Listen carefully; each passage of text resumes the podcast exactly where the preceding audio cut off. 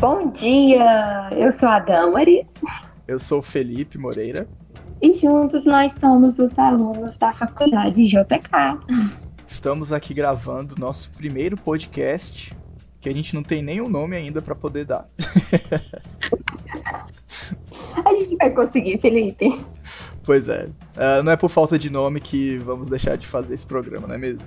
Eu e a Damaris somos estudantes aqui da Faculdade JK do curso de Comunicação Social, Publicidade e Propaganda. Eu sou do terceiro semestre. E eu sou do sétimo semestre. pois é, estamos aí nos preparando para o mercado de trabalho e é sempre bom a gente conversar com quem já está atuando, para a gente poder saber o que está acontecendo e fazer uma previsão do que vamos encontrar.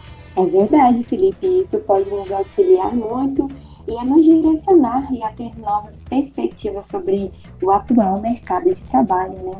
E no nosso primeiro podcast, a gente vai fazer um bate-papo com o Lucas Emanuel. O, o Lucas Emanuel, ele é o social media, um profissional de social media da agência Domo, que é uma agência de marketing digital especializada em clientes do ramo da gastronomia. Aí a gente já vê que é bem segmentado mesmo e foi por causa dessa característica que achamos muito interessante de conhecer mais sobre ele, sobre a agência, né? E a gente acredita que falar e conhecer um pouco sobre essa agência vai é, contribuir muito na nossa formação e a nossa matéria nos possibilitou, né, nos conhecer essa agência. O papo com o Lucas foi muito maneiro. Eu espero que vocês se divirtam tanto quanto a gente se divertiu aqui conversando com ele, né?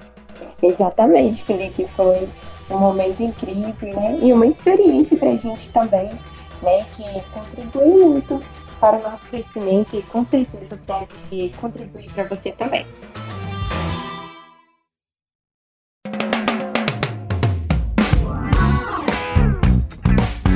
Bom dia, Lucas. Bom dia, Felipe. Bom dia, Damaris. Bom dia, Felipe Damares. E aí, como que vocês estão nessa manhã? Eu tô bem. Também tô bem. Todo você? mundo. que ótimo, então. Só um pouquinho de frio aqui, mas tudo bem. A gente dá um jeito e segue em frente. é Brasília, né, gente? Daqui uns minutinhos só aparece e todo mundo fica de boas.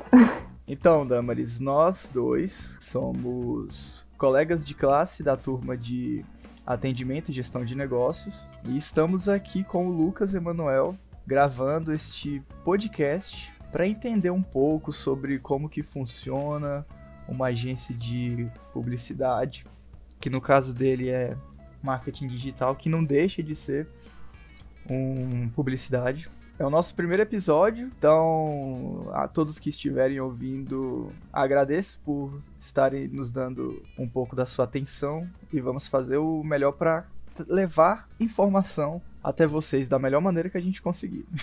então, Lucas, quero te agradecer primeiramente por ter aceitado o nosso convite. E eu quero agradecer pelo convite. Muito obrigado também. o Lucas, ele é amigo da Damaris. Vocês conheceram como? Então, é uma longa história. É uma, uma longa história. história. Mas basicamente a gente se conheceu na igreja. A Damaris era da minha igreja e aí a gente se conheceu na igreja. E a gente levou a amizade da igreja pra vida, né? Isso não tem muito Sim. tempo, acho que tem um seis anos, Damaris. É, seis anos. Eu acho que é desde a época que eu cheguei aqui em Brasília. Com seis anos, mas estamos aqui. É isso aí. é, então, para a gente começar, Lucas, é, nós gostaríamos que você falasse um pouco sobre a sua formação, sobre sua vida profissional e os motivos né, que te levaram pra, para a área da comunicação. Bom, eu sou formado em comunicação social, habilitação em publicidade e propaganda pelo Unieuro. É, atualmente eu faço pós em marketing e comunicação digital lá no IESB. E a minha história com a comunicação ela começou há uns seis, sete anos atrás. É, eu sempre gostei muito disso, eu sempre fui muito comunicativo, mas também eu gostava muito de assistir jornal. Minha mãe sempre fala que quando eu era criança eu não perdia a hora do jornal por nada. Ou eu assistia jornal ou tinha uma briga dentro de casa. E quando eu me formei, eu não sabia muito o que eu queria fazer. Eu pensei em fazer diversos outros cursos. E aí eu comecei fazendo um workshop de fotografia aqui onde eu moro. Eu moro no Varjão. E todo mundo que fazia esse workshop de fotografia, eles eram da área de comunicação, alguns de jornalismo e outros de publicidade. E aí eles falaram, pô, Lucas, você presta vestibular no fim do, no fim do ano, por que você não tenta para publicidade ou para jornalismo, para uma área que você goste? E eu fui pesquisar um pouco do tema, me interessei muito por publicidade, e aqui eu estou hoje sobrevivendo e vivendo nesse mundo que é é muito louco, mas é muito legal também ao mesmo tempo. É verdade, é muito louco. E é porque eu só vi a nata dessa loucura toda. assim, dando um spoiler, depois que você forma, você entra num universo totalmente diferente do que você aprende na faculdade. Mas vale a pena, não é algo que te desmotive, é algo que te motive a cada vez ser um profissional melhor.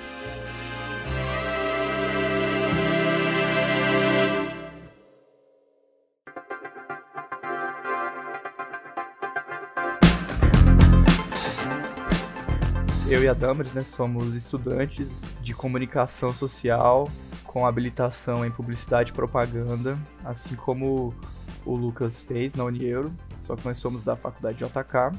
E nessa matéria de atendimento e gestão de negócios, estamos indo a fundo entender como que funciona a estrutura de um dos lugares onde é onde a gente tem mais chances de trabalhar quando a gente terminar o curso, uma, uma agência. Então, o Lucas ele trabalha na agência Domo, que é uma agência de marketing digital, só que especializada no ramo da gastronomia.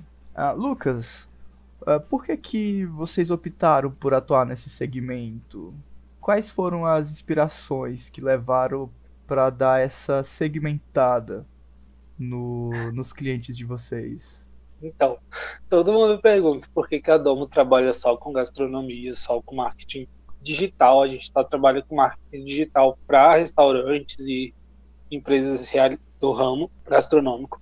E isso tudo tem influência muito do meu chefe. Meu chefe ele é um dos donos do Gula Certa, que é um Instagram de indicações gastronômicas aqui de Brasília. Uhum. E quando o Gula Certa começou, a agência também começou. Só que no início a agência era só meu chefe, era o meu agência, e ele fazia tudo. Só que com o know-how que ele tem no, na gastronomia e ele conhece muito bem. Ele também é formado em publicidade, ele também é formado, é, tem pós em marketing e comunicação digital.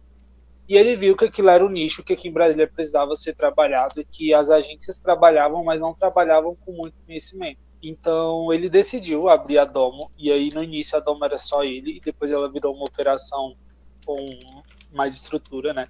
ele dá muitas dicas para a gente quando a gente tem reuniões e tudo mais. Uhum. E também ele tem experiência, né? Então é algo que ele construiu durante esses cinco anos e que ajuda a gente a manter a Domo como uma agência de gastronomia. Engraçado, né, Damaris, que foi exatamente por isso que nós escolhemos uh, no grupo, né, conhecer vocês, porque a gente não sabia que existia uma agência com um público delimitado. Isso, a, acho que na minha opinião, seria até uma grande vantagem, né? Porque você acaba sendo ali um especialista na área Sim. que você está atuando, né? Porque você dá essa delimitação na atuação, não é? E é mais fácil de se trabalhar quando você trabalha em um nicho específico. Quando você atende diversos nichos, eu já trabalhei em uma outra agência que atendia desde o ramo da saúde até o ramo de gastronomia. Então, às vezes eu estava escrevendo uma legenda, eu trabalho como social media, já dou outro spoiler. Eu trabalho como social media. Então, eu estava escrevendo a legenda para saúde. E daqui a pouco eu tinha que mudar para uma coisa de educação, e depois eu tinha que mudar para uma coisa de advocacia, depois eu tinha que mudar para gastronomia e aquilo queimava a minha criatividade e os meus neurônios muito mais rápido do que hoje. Hoje, quando eu, como eu tenho um nicho segmentado e focado, eu consigo me concentrar e trabalhando aos poucos e exercendo a criatividade, que é uma das principais ferramentas que nós usamos.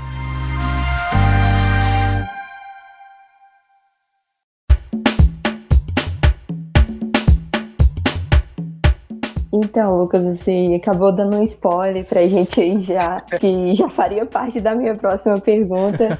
Então é isso, Lucas. Nós gostaríamos de saber né, melhor qual é o setor que você trabalha lá na Dom e como é que está sendo essa sua experiência de trabalhar né, em uma agência com essa ideia inovadora e do marketing gastronômico, que é novo, né? E pelo que a gente estava pesquisando, né, é uma agência, eu acho que é a única aqui em Brasília que trabalha nesse segmento, não é mesmo? Tem outras agências, é, antes de falar um pouco da minha atuação lá na Domo, tem outras agências que atendem, mas elas não têm foco só na gastronomia. Mas a Domo é a que é mais nichada na gastronomia, assim, dentre as outras. Lá eu trabalho atualmente como social media de uma conta e eu faço performance, que é gestão de tráfego. Faço anúncio para redes sociais e tudo mais. É, quando eu entrei, eu entrei mesmo para ser social media, mas é uma área, sim, algo que eu tenho comigo. Publicitário, ele não pode ficar só dentro de uma área, porque o nosso mercado ele gira muito rápido, ele se atualiza muito rápido.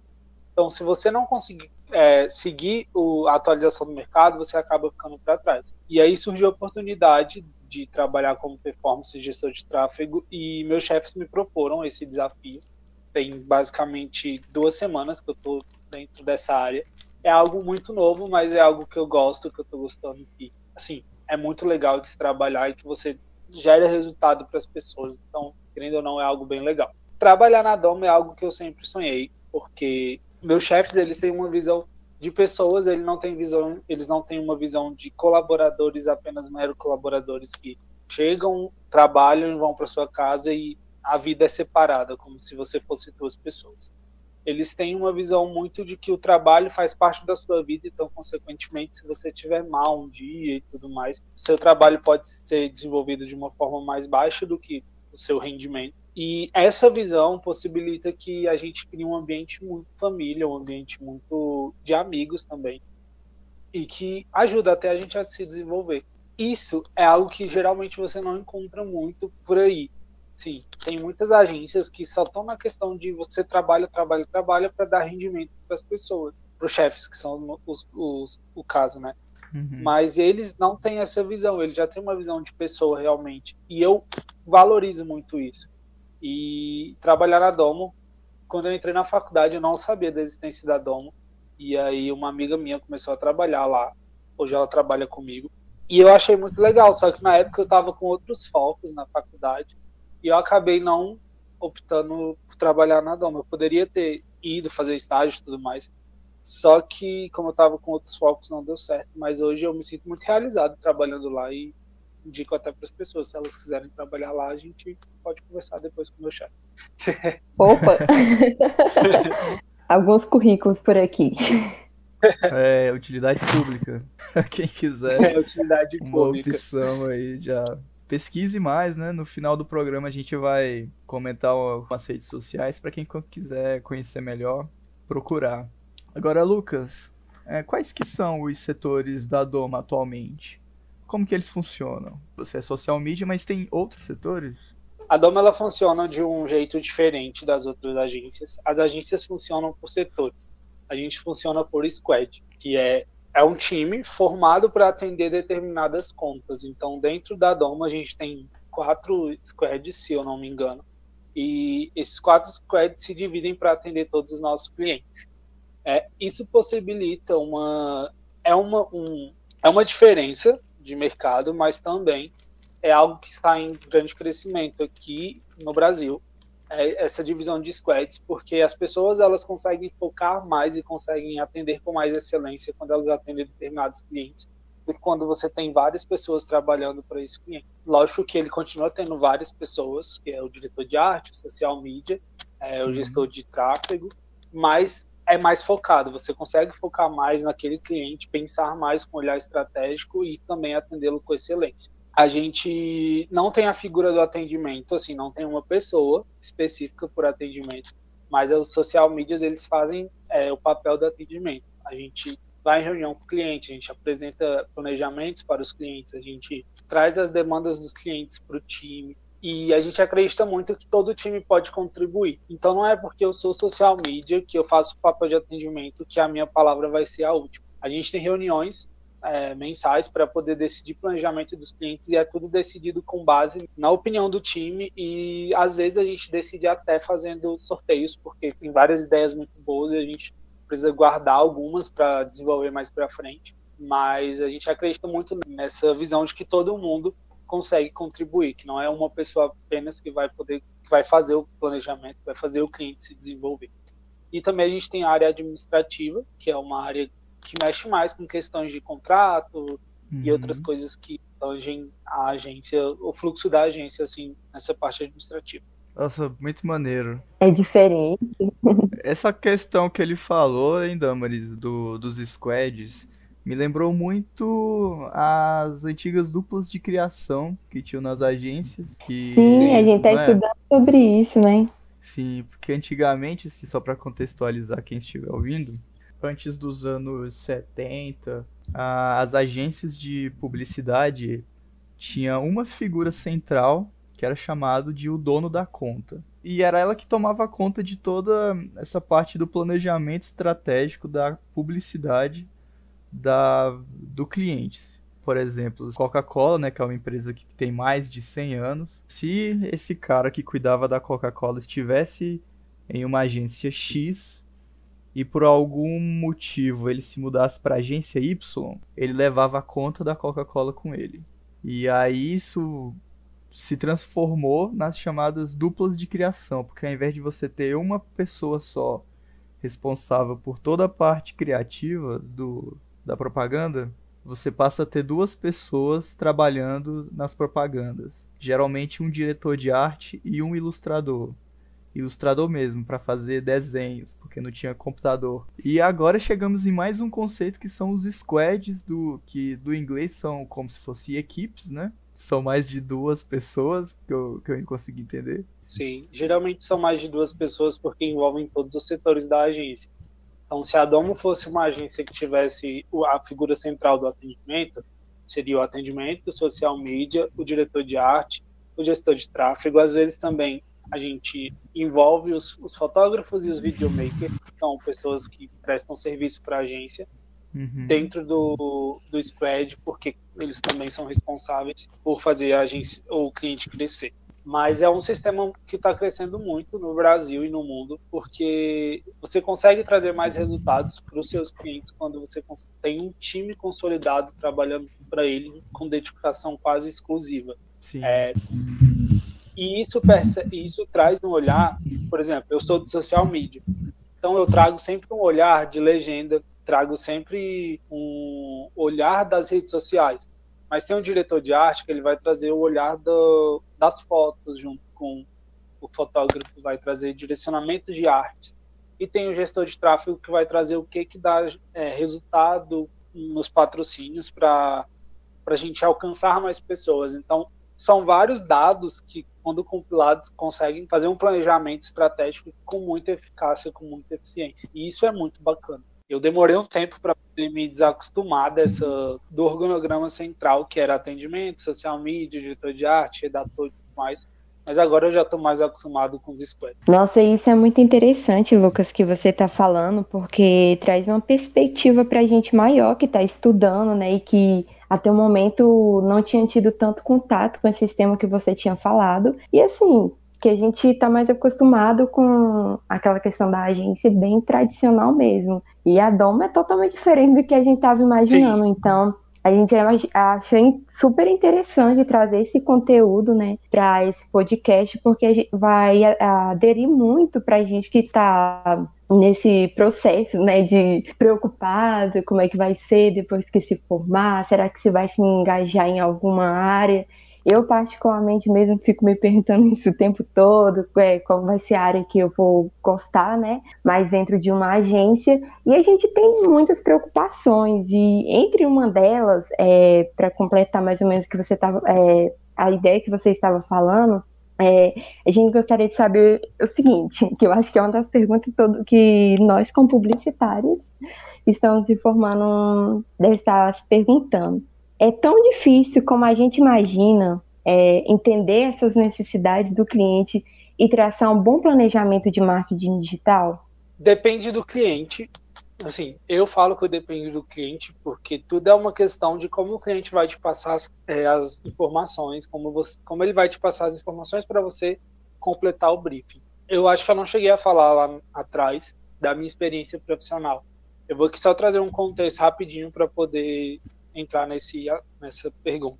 É, como eu não falei lá, mas eu vou falar agora. Quando eu me formei, eu não tinha experiência profissional nenhuma em agência, não tinha experiência profissional nenhuma na área de comunicação. Durante a faculdade eu trabalhei sempre em lugares, trabalhei dois anos na UNB e lá eu fazia a parte de social media, mas não era um social media igual de agência. Era muito mais, você precisa fazer um post para a gente informar tal coisa para os alunos. Acabou, era só isso. E aí, depois que eu me formei, eu falei, eu preciso arranjar alguma experiência em agência, porque senão não vou entrar no mercado e o mercado daqui de Brasília é realmente um pouquinho cruel com, com pessoas que não têm experiência. Passei por isso e eu sinto assim, sinto até um pouco de, de dó da gente, porque a gente, durante a faculdade, tem vários outros objetivos. Às vezes as pessoas não trabalham na área de comunicação porque elas não querem, mas é porque elas não conseguem. É, Sim. Cada, um, cada um tem o seu, sabe onde seu carro aperta, né? E as pessoas não entendem isso. Tem algumas que entendem, mas tem outras que não. E aí eu comecei a fazer trabalho voluntário em uma agência daqui de Brasília. Eu comecei trabalhando voluntariamente para depois, depois eu fui contratado, mas eu comecei fazendo trabalho voluntário e eu não entendia absolutamente nada, porque tudo que a gente aprende na faculdade é muita teoria. Quando você chega na prática, eles pegam e falam assim: olha, você sabe fazer? Não sei, eu sei a gente aqui faz desse jeito, desse jeito, desse jeito, e você tem que seguir o fluxo da agência, não é como o mundo pintado na, na universidade. Mas depois que eu comecei, que eu entrei dentro do mercado, que eu vi como eram as coisas, eu percebi que isso que a Damaris perguntou, se é tão difícil ou não, parte muito mais do cliente, mas também você tem que ter um entendimento, você tem que conseguir absorver todas as informações. Às vezes, os clientes chegam com uma coisa, Sim, eles querem uma mega produção, querem uma mega ideia, querem que a gente desenvolva várias coisas, mas quando você vai perguntando as informações, nem eles sabem direito o que eles querem. Então, uhum. o papel do atendimento é geralmente ele é muito disso, de entender a necessidade do cliente e às vezes até mostrar para o cliente qual é a necessidade dele, se ele realmente está precisando daquilo para aquele momento ou não. Mas é fundamental o atendimento e qualquer outra pessoa. Sou a favor de todo mundo saber um pouco de tudo, entender como o cliente funciona, porque senão, por exemplo, chega para o diretor de arte que o cliente quer uma campanha para poder divulgar uma promoção nas redes sociais. E aí o cliente, o cliente só passou isso, eu quero uma campanha para divulgar a promoção tal nas redes sociais. Se o diretor de arte não souber quais são os pratos, quais são, qual é a promoção, ele não vai conseguir fazer as, as artes. Se o social media não souber, ele não vai conseguir construir uma legenda que chame a atenção. E se a pessoa que faz a gestão de tráfego não souber do cliente, não entender o cliente, ele também não vai conseguir é, direcionar o patrocínio para o público do cliente. Então todo mundo precisa entender um pouco, mas não é tão difícil, não se assustem, não fiquem com medo. É uma questão de prática, quanto mais você pratica, mais você consegue desenvolver. Ah, muito obrigada. com certeza a gente já ficou aqui mais aliviado. Todo mundo com os corações tranquilos.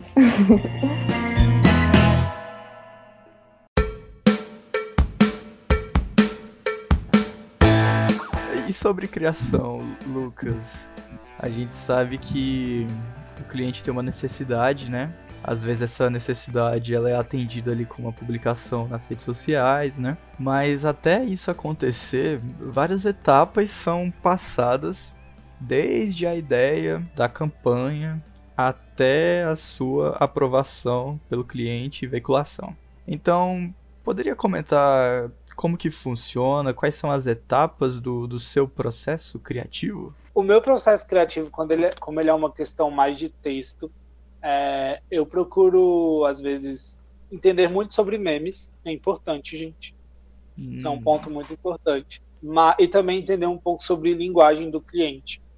É, a gente tem um cliente na agência que ele tem uma linguagem mais jovem, descontraída, e que me dá a liberdade criativa de eu fazer legendas e até a gente fazer publicações mesmo mais descontraídas. Certo. E por outro lado, a gente tem, às vezes, a gente tem um cliente que ele é um pouco mais sério, é um restaurante um pouco mais tradicional e não te dá essa liberdade. Então você precisa também entender disso para poder construir e fazer os, o, as legendas e as artes. É, eu, às vezes, preciso trabalhar escutando música para poder me concentrar. E às vezes eu preciso estar tá quieto na minha, sem ninguém me interromper. Pode estar todo mundo falando atrás de mim, mas se eu estiver concentrado, eu consigo desenvolver. Então, o meu processo criativo é um pouco uma bagunça, assim. Às vezes eu preciso estar mais agitado, às vezes eu estou mais agitado, eu coloco uma música para ficar mais calmo. Às vezes eu estou um pouco mais calmo, eu coloco uma música para agitar um pouquinho, para poder pensar um pouco mais rápido. Uhum. Mas eu sempre tento buscar, buscar muita referência. Se é uma questão de legenda, eu paro um pouquinho, vou na internet pesquisar algumas coisas. Às vezes a gente precisa fazer algumas artes, assim, a gente ajuda o pessoal da direção de arte a fazer alguma coisa, coisas bem pontuais mesmo. Se é alguma questão de arte, eu também dou uma pesquisada no, nos feeds do cliente para ver se aquela foto já saiu, para ver se é, o efeito que a gente aplica, que a gente vai aplicar na foto vai combinar e tudo mais. Mas é uma questão muito assim, eu falo para mim é um pouco bagunçado. Tem pessoas na agência que é, que o processo criativo deles é sentar e escrever. Tem gente que tem bloco de papel e escrevem, escrevem ideias, escrevem, desenham feed, tem gente que desenha planejamento, tem gente que já coloca um funk e é uma menina que trabalha do meu lado, e isso é muito engraçado. Porque às vezes eu tô escutando a minha música, que eu escuto aquele batidão. Aí quando eu vejo assim, eu viro pro lado, ela tá, tipo, bem concentrada, digitando horrores, e o batidão na cabeça dela. e tem gente que já flui, tem gente que tem o processo criativo um pouco mais fluido, sente e faz. Mas a maioria dos publicitários que eu conheço, todos eles trabalham muito e desenvolvem muito bem escutando música. E aí você tem que saber escolher também o tipo de música que, você, que não vai te atrapalhar, né? Assim, se eu colocar uma música que eu conheço, desisto, porque eu vou começar a cantar. Então, às vezes, eu coloco música em outros idiomas para poder fluir mais rápido. Pode crer, velho. Eu faço isso também, velho. Porque às vezes eu coloco música e do nada eu tô cantando, e aí a parte do processo criativo vai embora. Tipo, o meu foco vai embora. E aí eu começo a cantar. Então, às vezes eu utilizo outras estratégias também, né? É, o pessoal que tá ouvindo aí já vai pegando essas dicas, né? Bem interessante. E é bom que você e... pode até ampliar o seu repertório Eu... musical, porque você procura então, né?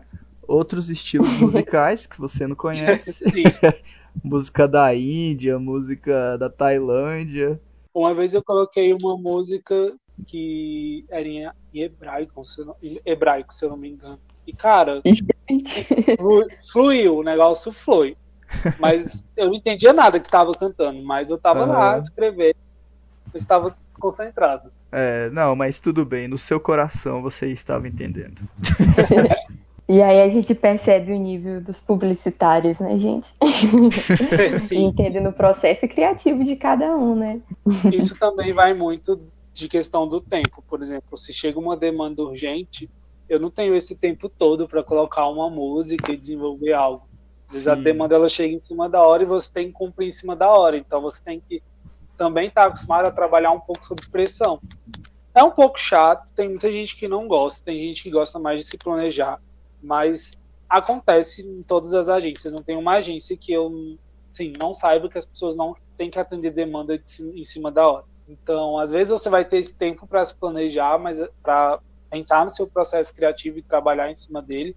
E às vezes você vai ter que fazer ali na correria mesmo, então você vai ter que aprender também a trabalhar um pouquinho sob pressão. A gente até tem que, na verdade, todos temos que nos planejar para fazer o nosso trabalho da melhor maneira, mas sempre estar tá preparados para quando surgir algo urgente para não deixar de fazê-lo. Então, pegando é, essa parte que você tem falar, é, que vocês estão comentando aí sobre essa questão da pressão e o processo criativo e dos seus trabalhos, é, a gente gostaria de saber se durante esse tempo que você tem trabalhado na Domo, teve algum job que você considera assim, ter sido um desafio e você quer comentar com a gente? Teve.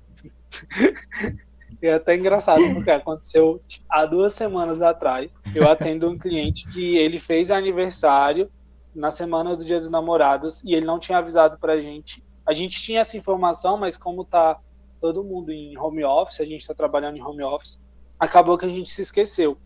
E aí, numa sexta-feira, a cliente manda mensagem no grupo: gente, o aniversário é dia 9 e eu quero uma campanha para o dia 9.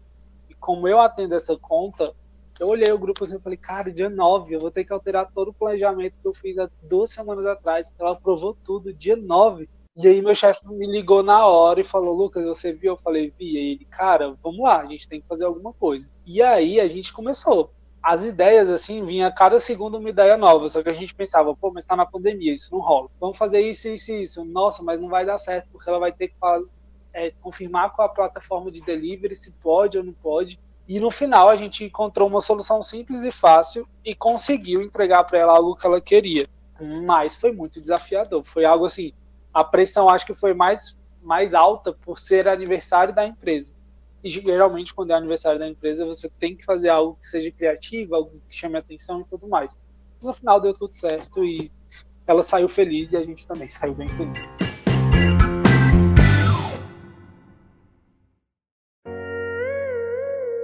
Bom, o Lucas disse, né, que tá todo mundo em home office da, na Domo.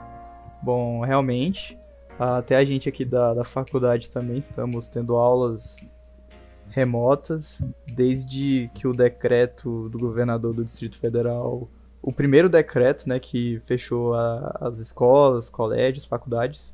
E, bom, todo mundo fica preocupado com a saúde, é, fica com medo de sair na rua, e toda essa questão da Covid-19 transformou a realidade das escolas e das empresas. Enquanto muitas tiveram que realmente fechar suas portas, o setor gastronômico foi considerado um dos essenciais para a manutenção da vida e que teve sua, suas permissões para continuar funcionando. As lojas que, que não fecharam tiveram que se reinventar e muitas investiram no delivery, por exemplo.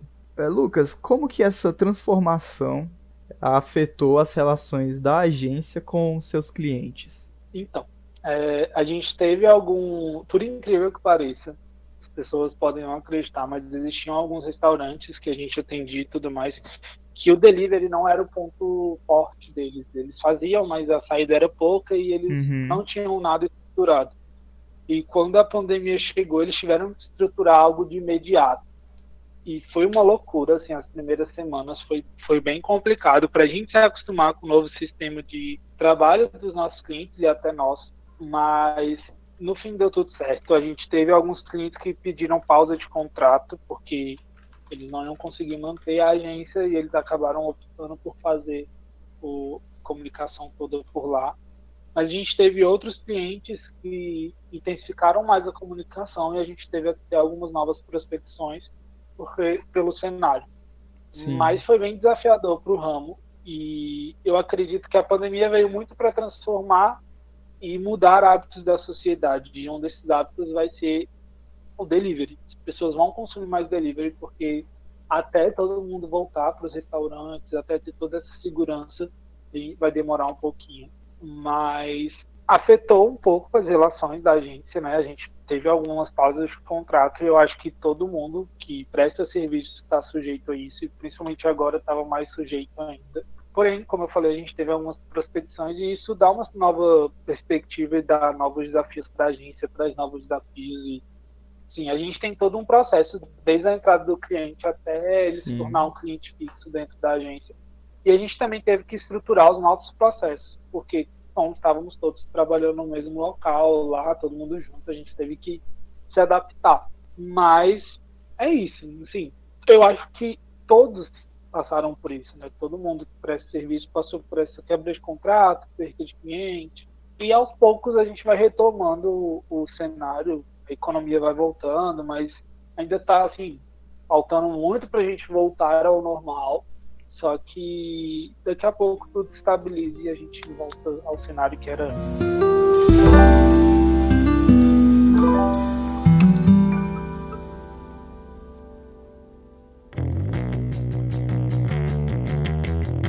Então, Lucas, é, a gente está muito feliz que você aceitou o nosso convite, né? Obrigado pela sua contribuição. E para a gente finalizar, Lucas, é, você gostaria de deixar alguma dica ou conselho, né, para nós que ainda estamos nos qualificando para atuar no mercado de trabalho? É, aquela dica, né, que você daria para você mesmo no passado?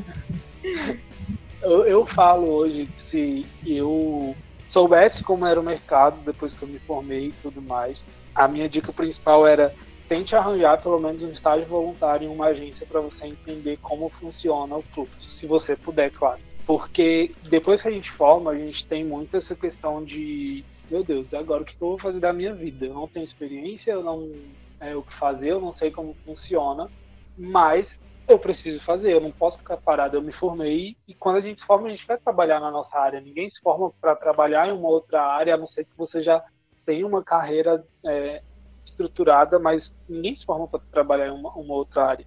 Esse era o meu conselho principal, mas o outro conselho que eu dou é busque entender um pouco de tudo do lugar é, da sua profissão, porque o nosso mercado, principalmente o mercado de publicidade, ele se atualiza a cada dia. Ele não, não passa um dia sem a gente ter uma atualização nova, seja de rede social, seja de meios de comunicação. E você entender um pouco te possibilita ter diversas opções para trabalhar. Eu, por exemplo, eu não sei, eu não sou diretor de arte, mas eu sei mexer nos programas e se for preciso eu faço uma arte ali simples, quebro o galho. É, eu não era, não era social media, por incrível que pareça, todo mundo pergunta, mas na faculdade eu me desenvolvi muito na área de é, atendimento. Só que quando eu saí, eu não consegui trabalhar em atendimento, e aí eu fui para a área de social media, que é uma área que está em constante crescimento. E querendo ou não, todo mundo precisa de alguém para gerir as redes, para pensar estrategicamente. Se sua faculdade tiver agência júnior, agência projeto experimental, participe. Na minha tinha, eu fui um dos fundadores, fundadores inclusive, isso me possibilitou entender um pouco mais sobre como funcionava, mesmo que ali rapidinho, assim. A gente não tinha muitas demandas, a gente não fazia muitas coisas, a gente atendia só alguns cursos de dentro da faculdade, mas isso te dá um pouco de conhecimento, você começa a entender como funcionam mais os processos, você estrutura processos é, e faça cursos gratuitos de todas as áreas. A internet está cheia de cursos da nossa área gratuitos é, e que te ajudam muito a entender, a se desenvolver um pouco mais. E conheça pessoas que possam te ajudar a conseguir o um emprego, a você fazer, a você trabalhar depois que você se formar. Eu tenho algumas outras histórias que são mais acadêmicas. Se vocês quiserem, eu posso contar aqui, só para. Ah, por favor. Gente... é, com certeza. A Damari sabe, mas é, antes de eu me formar, um dia depois, quer dizer, que eu me formei, eu viajei para fora do Brasil para apresentar um artigo de um projeto de iniciação científica que eu fazia na UNB. Eu fazia iniciação científica em uma área que não era minha área, eu fiz na educação física, que era onde eu trabalhava lá na UNB. Isso me possibilitou conhecer outros países, mas também me possibilitou me desenvolver academicamente. Porque a linguagem acadêmica, quando você entra também na faculdade, é algo que você não espera. Assim, todas aquelas referências, a gente não aprende isso no, no ensino médio, né? Então, todas aquelas referências, todos é, esses métodos de você escrever, você não aprende.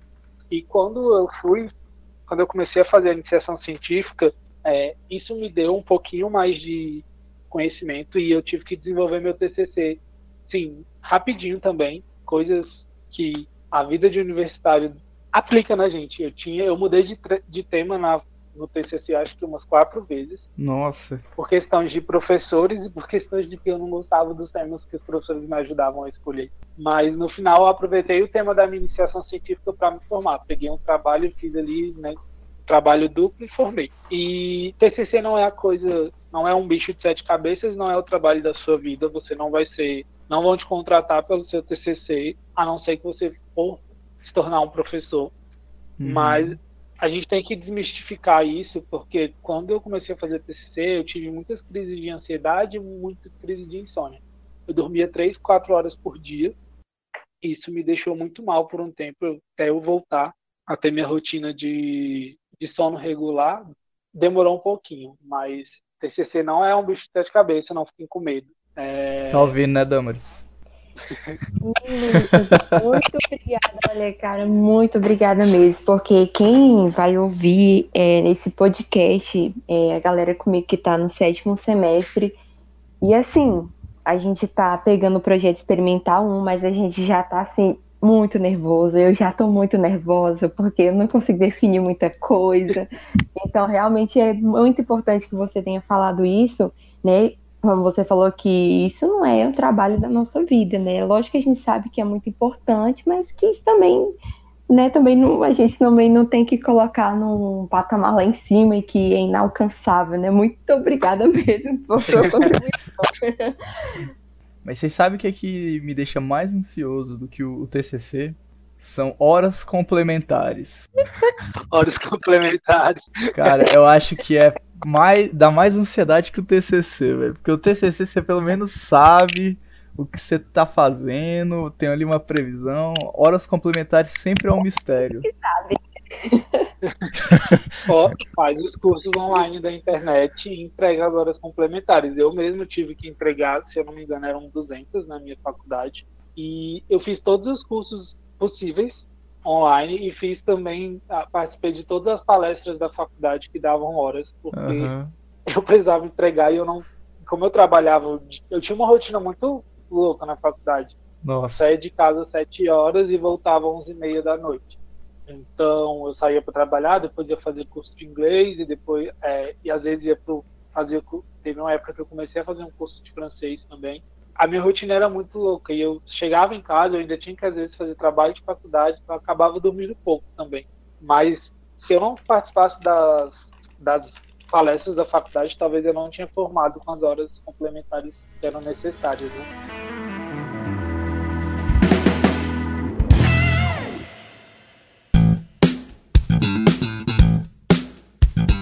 Poxa vida, ótimo papo, hein, Damaris? Ah, incrível demais. Oh. Nossa, eu tô aqui. E transparente, né? Tipo, é. É, você percebe que é uma realidade que pra gente, né? A gente meio que já imagina que pode ser dessa forma, mas, né, a gente só especula na cabeça e uhum. fica tirando mas eu vi ele falando isso, cara, é, foi incrível. Muito obrigada, viu, Lucas? Nada, gente. Obrigado. que sempre que vocês precisarem. Você gostaria de divulgar o seu Instagram para quem quiser, quem estiver ouvindo e quiser seguir? Claro. É Lucas Emanuel com dois L's no final. Se vocês quiserem perguntar qualquer coisa sobre vida acadêmica, sobre é, vida profissional, eu sempre respondo. Se eu demorar uhum. a responder é porque a Damaris sabe eu tenho esse problema de responder as pessoas. Às vezes eu respondo mentalmente, mas quando eu vou ver eu não respondi. mas eu acabo respondendo depois de um tempo. E se vocês quiserem seguir o perfil da agência, procurar ah, site, ver, é Doma Agência, arroba Doma Agência. Se vocês quiserem perguntar também por lá, a gente, eu geralmente respondo, ou o meu chefe responde, mas a gente também dá uma conversada com vocês. O Lucas é uma pessoa que eu tenho acompanhado, né? E conheço a história dele, é um, um cara incrível mesmo, sabe? E, e é isso, é network da vida, né? Agora estamos aqui, daqui a pouco estou me formando também. E é isso, galera. Obrigadão, Lucas. Por nada, gente. Precisando sempre, eu estou por aqui. É, muito obrigada, Lucas. Tenha um bom dia. Vocês também, gente. Boa sorte no trabalho. Vai dar tudo certo.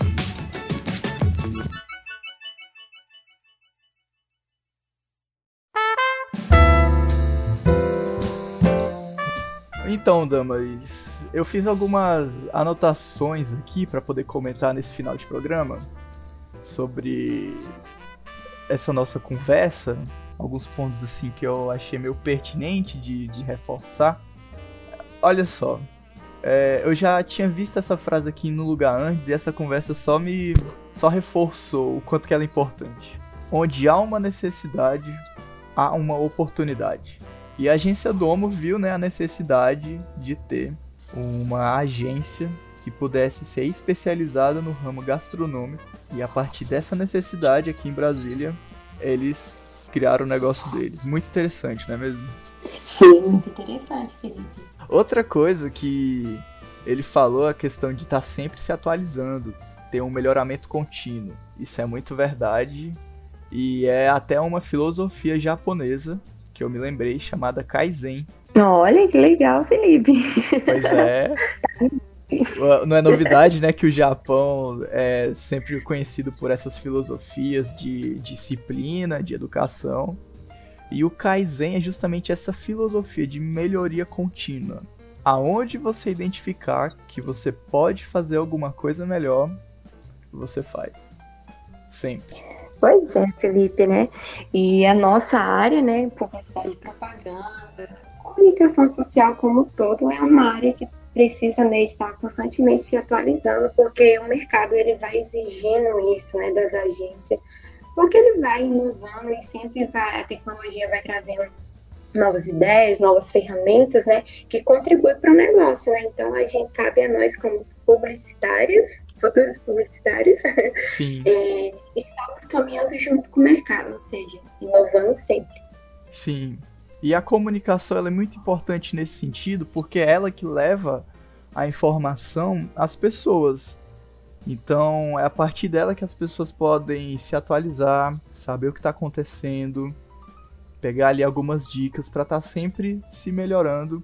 Não só receber se melhorando, enfim, mas não só para é, receber informação, quanto para compartilhar informações também entre si e desse jeito construir aí um, uma plataforma aqui como a internet, né, de compartilhamento de informações e outras coisas. Muito bacana. E os clientes, né, o mercado, as empresas, elas esperam isso quando elas procuram uma agência, né? Sim. Elas procuram que, né, tipo, alguém que esteja, talvez, né, é, que esteja mais atualizada do que, do que eles, né, e que uhum. entenda melhor do que porque a publicidade, as agências, ela existe exatamente para solucionar problemas, né? É. No caso das empresas, tem um problema que é de comunicação e a agência vai lá ajudar, né? Tipo, essa empresa e integrar também, né? Também não é só esse sentido de vender, mas integrar também a, na sociedade a empresa, né? Porque com base em tudo que a gente tem estudado, a gente percebe no quanto que é importante é, essa visão mais ampla, né, da, das empresas, né, e tentar vê-la sempre como se fosse uma pessoa, né. Então a agência ela tem esse papel de ajudar as empresas, né, a se comunicar da melhor forma, né, com a sociedade e com o seu cliente. E é interessante você ter esse conceito de se especializar em uma área para você fazer aquilo lá bem feito, da melhor maneira que você consegue. Do como a Domo fez escolhendo o ramo gastronômico, que é de vários outros ramos que uma agência pode atuar, como ele falou, né, desde assuntos hospitalares até gastronomia. Então, assim, é um abraço muito grande para você poder dar. Exatamente. Então, quando você reduz, você se restringe ali a uma área, não que você não possa no futuro expandir, mas a princípio você precisa escolher uma coisa e se especializar nela, se tornar um especialista daquela área para você fazer aquilo lá bem feito e tá sempre melhorando. Achei isso muito bacana e é algo que eu vou sempre estar tá pensando agora na minha vida né, profissional. Não, e você viu que ele comentou, né, Felipe, que essa questão da empresa, ela ser muito generalista e atender vários tipos de clientes diferentes, é, acabava né, prejudicando um pouco na questão do processo criativo, né? Sim. E a gente, como publicitário, a gente entende bem isso, né?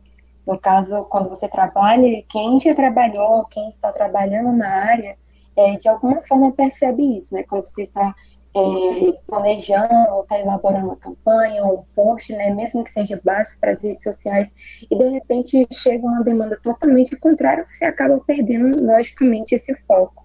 Então, tipo, esse é um dos grandes benefícios que eu percebo em relação à questão da segmentação da agência Dom, mas achei bem interessante. O, o Instagram do Lucas, só repetindo mais uma vez, é, para quem quiser seguir ele, é o Lucas Emanuel, com dois L's no final. É só pesquisar no Instagram. E o Instagram da agência Domo é arroba Domo Agência. Ah. Se você quiser conhecer mais né, sobre essa agência incrível, né? Com certeza você vai ter. é, dá uma olhadinha lá no Instagram e com certeza você vai achar muito maneiro. Uma outra coisa que a gente precisa dizer aqui é que estamos recebendo sugestões de nomes para esse podcast. Então, ainda não desse, não que a gente não teve ideias, é porque a gente só não escolheu elas até a execução desse programa. Mas quem quiser dar uma sugestão é só mandar lá no Instagram da faculdade, que a gente pega depois. E quem sabe no próximo episódio isso já está definido. E é isso, gente. Esse foi o nosso primeiro podcast. Exatamente, podcast aqui da comunicação da JK. Muito obrigado, Damaris, por participar comigo. Você que trouxe aí o, o Lucas, ótima sugestão. Muito obrigado. Ah, muito obrigada a você, Felipe. É, muito obrigada a todos que nos ouviram até esse momento, né? Que vocês tenham um bom dia e uma semana incrível. Exatamente. Tchau, tchau. Até a próxima. Tchau, tchau!